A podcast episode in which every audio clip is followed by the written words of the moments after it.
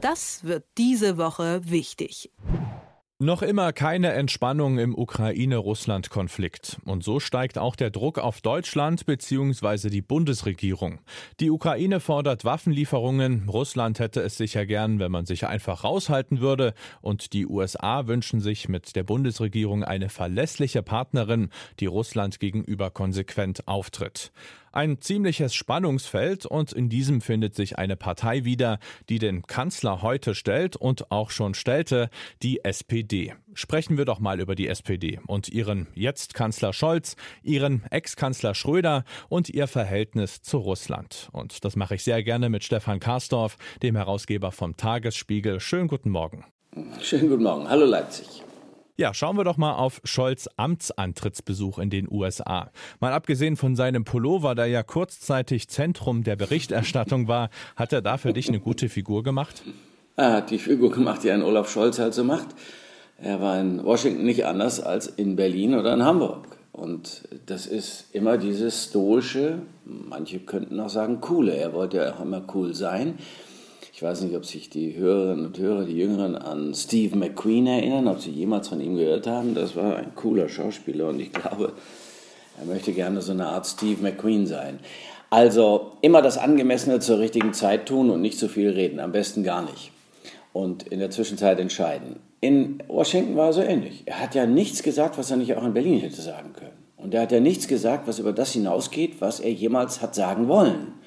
Ob das jetzt zu Nord Stream 2 oder zu irgendwas anderem ist, nein, er bleibt sich treu. Das muss man schon sagen. Das ist möglicherweise jetzt im Moment wenig und wir denken immer, mein Gott. Aber wie bei Angela Merkel 2005 haben wir auch alle gedacht, oh, ob die das kann. Und zum Schluss wurde sie Kult, jedenfalls so eine Art Kult. Und jetzt müssen wir mal gucken, was daraus wird. Reicht das denn aber? Also hat er klar gemacht, wie er zu Russland und zum Ukraine-Konflikt steht oder ist er da ja immer noch vage geblieben?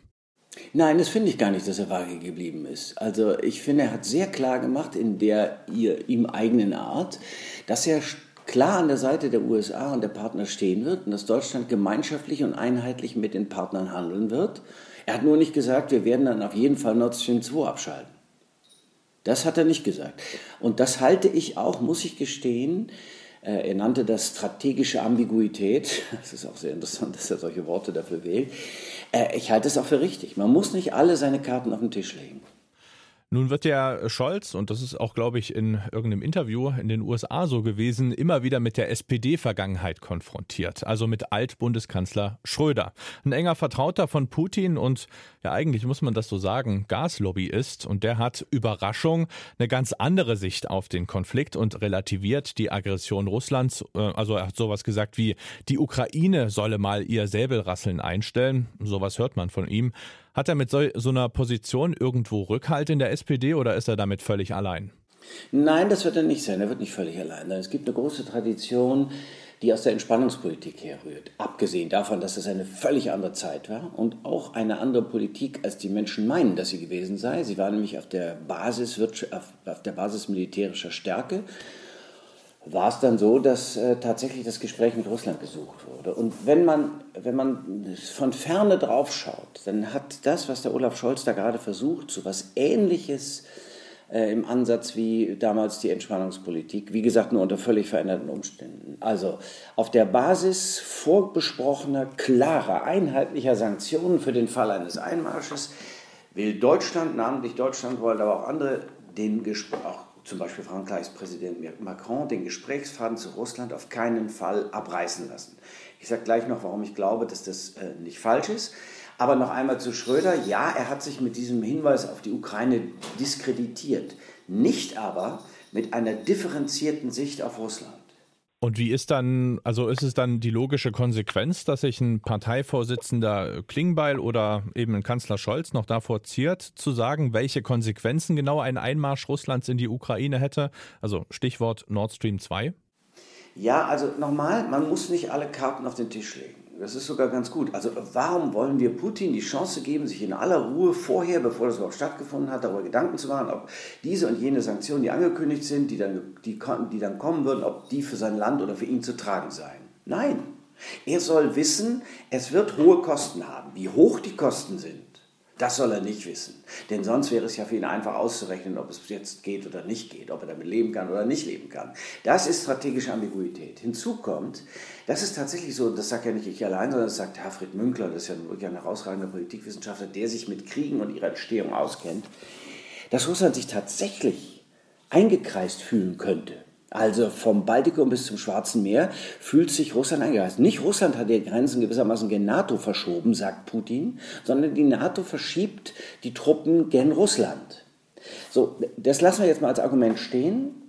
Wir müssen das jetzt gar nicht bewerten. Wir sagen nur, vielleicht überschätzen wir Putins Rationalität. Vielleicht ist er gar nicht so kühl, vielleicht ist er gar nicht immer rational.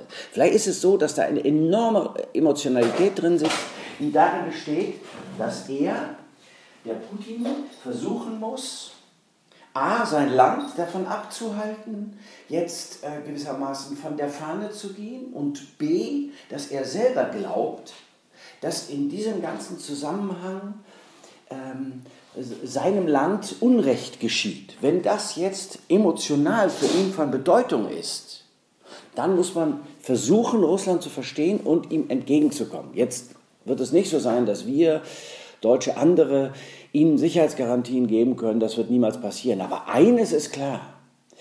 Im Moment gibt es keinen guten Grund, die Ukraine in die NATO aufzunehmen, weil die Ukraine nicht stabil genug ist und die Situation um die Ukraine herum nicht stabil genug ist, als dass sie jetzt einfach mal so, sag ich, in die NATO aufgenommen werden kann. Sagt auch nicht Stefan Kastorf, sondern sagt ein ehemaliger Vorsitzender des NATO-Militärausschusses und Generalinspekteur Harald Kujat, der sich immer und immer für die Ukraine eingesetzt hat. Außerdem Letzter Satz dazu. Wir, ist es ja auch nicht so, als ob wir gar nichts täten für die Ukraine. Ja, gut, diese 5000 Helme, das sind vielleicht, das, ist vielleicht ein, ein, ein, überzogenes, falsches Signal gewesen, weil 5000 Helme, was ist das, wenn sie 100.000 brauchen? Nein, aber wir geben den Ukrainern seit 2014 Milliarden, damit sie sich wirtschaftlich stabilisieren können hey, die Deutschen sollten immer aus den Knobelbechern raus. Das wollten alle Partner in der NATO, überall auf der Welt wollten sie, dass die Deutschen aus den Knobelbechern rauskommen. Jetzt sind wir aus den Knobelbechern raus,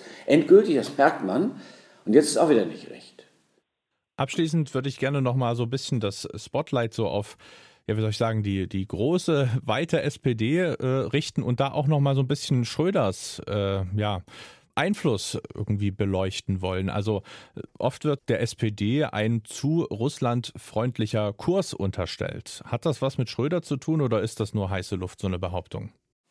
Nein, nochmal, das ist eine Tradition, eine, äh, eine eigentlich jetzt abzuwandelnde Tradition aus der Entspannungspolitik äh, Willy Brandt, die ja nun eine Weltsensation war und die eigentlich wirklich ganz große außenpolitische Strategie, die die, die Welt tatsächlich verändert hat, übrigens auch eine der Grundlagen für die deutsche Einheit war, wenn man das wirklich in langen Linien denkt. Das ist das eine. Das zweite ist, ja, Russland ist im Grunde genommen auch eine europäische Macht und es gibt Verbindungen. Ich meine, die sind historisch. Das ist einfach wahr. Ich meine, ein Lambsdorff, es gab früher mal einen Wirtschaftsminister Lambsdorff, ein Lambsdorff war, wenn ich mich recht entsinne, Außenminister des Zaren. Es ist nicht so, als ob wir überhaupt gar keine Verbindung miteinander hätten. Peter der Große hat in Deutschland gelernt, Schiffbau und anderes. Also ich sage mal, die äh, inhaltlichen, die emotionalen, ja auch die, die ethnischen Verbindungen sind ja da. So, da gibt es auch eine romantische Vorstellung von Russland in Deutschland. Umgekehrt vielleicht auch bei Russen von Deutschland. Das ist das eine. Dafür gibt es eine gewachsene und dann auch stark emotionale Beziehung zu den USA. Und ähm, es gibt keine Äquidistanz. Wir sind also sehr viel näher inzwischen auch durch Habitus und, und Gestus und Lebenshaltung an den Amerikanern. Dennoch, dennoch ist es so, der, der Russe, das ist schon auch, das ist Tolstoi und ja, das ist Anna Karenina, das ist alles so, ja, das hat so was Mystisches und was Weites und so. Und ich will das nicht romantisieren, aber da ist schon noch was. Die SPD wiederum hat äh, in Gerhard Schröder einen, der verstanden hat, das muss man ihm schon lassen, der verstanden hat, dass es da äh, Ecken, sage ich mal, im Herzen, im, in der Seele, in der russischen gibt, äh, die wahrscheinlich nie, ähm, sagen wir so, die, die nie angetastet werden dürften. Und dieses Gefühl der Inferiorität, der Unterlegenheit, das scheint irgendwie drin zu sitzen. Und wenn man das, wenn man das berührt, dann berührt man offensichtlich etwas, was äh, zu solchen erratischen Situationen führt, dass Russland meint, sie müssten unbedingt strategische Stärke zeigen. Helmut Schmidt, großes Vorbild inzwischen von Olaf Scholz, hat mal gesagt, ähm, wenn ich mich recht entsinne, die Sowjetunion, damals gab es sie noch, sei Obervolta mit Raketen. Das sind alles so Geschichten, die treffen den Nerv.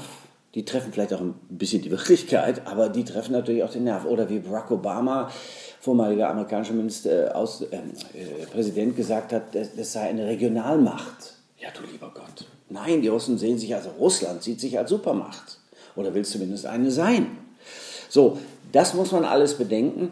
Also man muss die Russen verstehen wollen, denn verstehen heißt nicht, dass ich die Vorstellung von Lösungen teile, dass ich ihre Lösungen übernehme, dass ich den Kotau mache. Nein, nein, nein. Verstehen heißt, eine strategische Option zu eröffnen. Ich muss doch verstehen, wie der, der auf der anderen Seite des Tisches sitzt, tickt, damit ich eine Lösung finden kann, die nicht in einem Krieg, in einem Krieg mündet. Das äh, muss doch unser aller Interesse sein. Und deswegen Nochmal zum Anfang, glaube ich, dass die Arbeitsteilung gar nicht mehr so falsch ist. Mögen einige Waffen liefern, ja, können die Briten tun. Die Deutschen, andere müssen versuchen, Russland zu verstehen und müssen versuchen, Lösungen, Lösungsansätze dazu beizutragen. Ich will eines nicht, ich glaube, das will keiner, dass mitten in Europa, auf dem europäischen Kontinent, ein tatsächlicher Krieg stattfindet. Denn der würde groß werden. Sagt der Herausgeber vom Tagesspiegel, Stefan Karsdorf. Vielen Dank für deine Zeit. Gerne. Das wird diese Woche wichtig.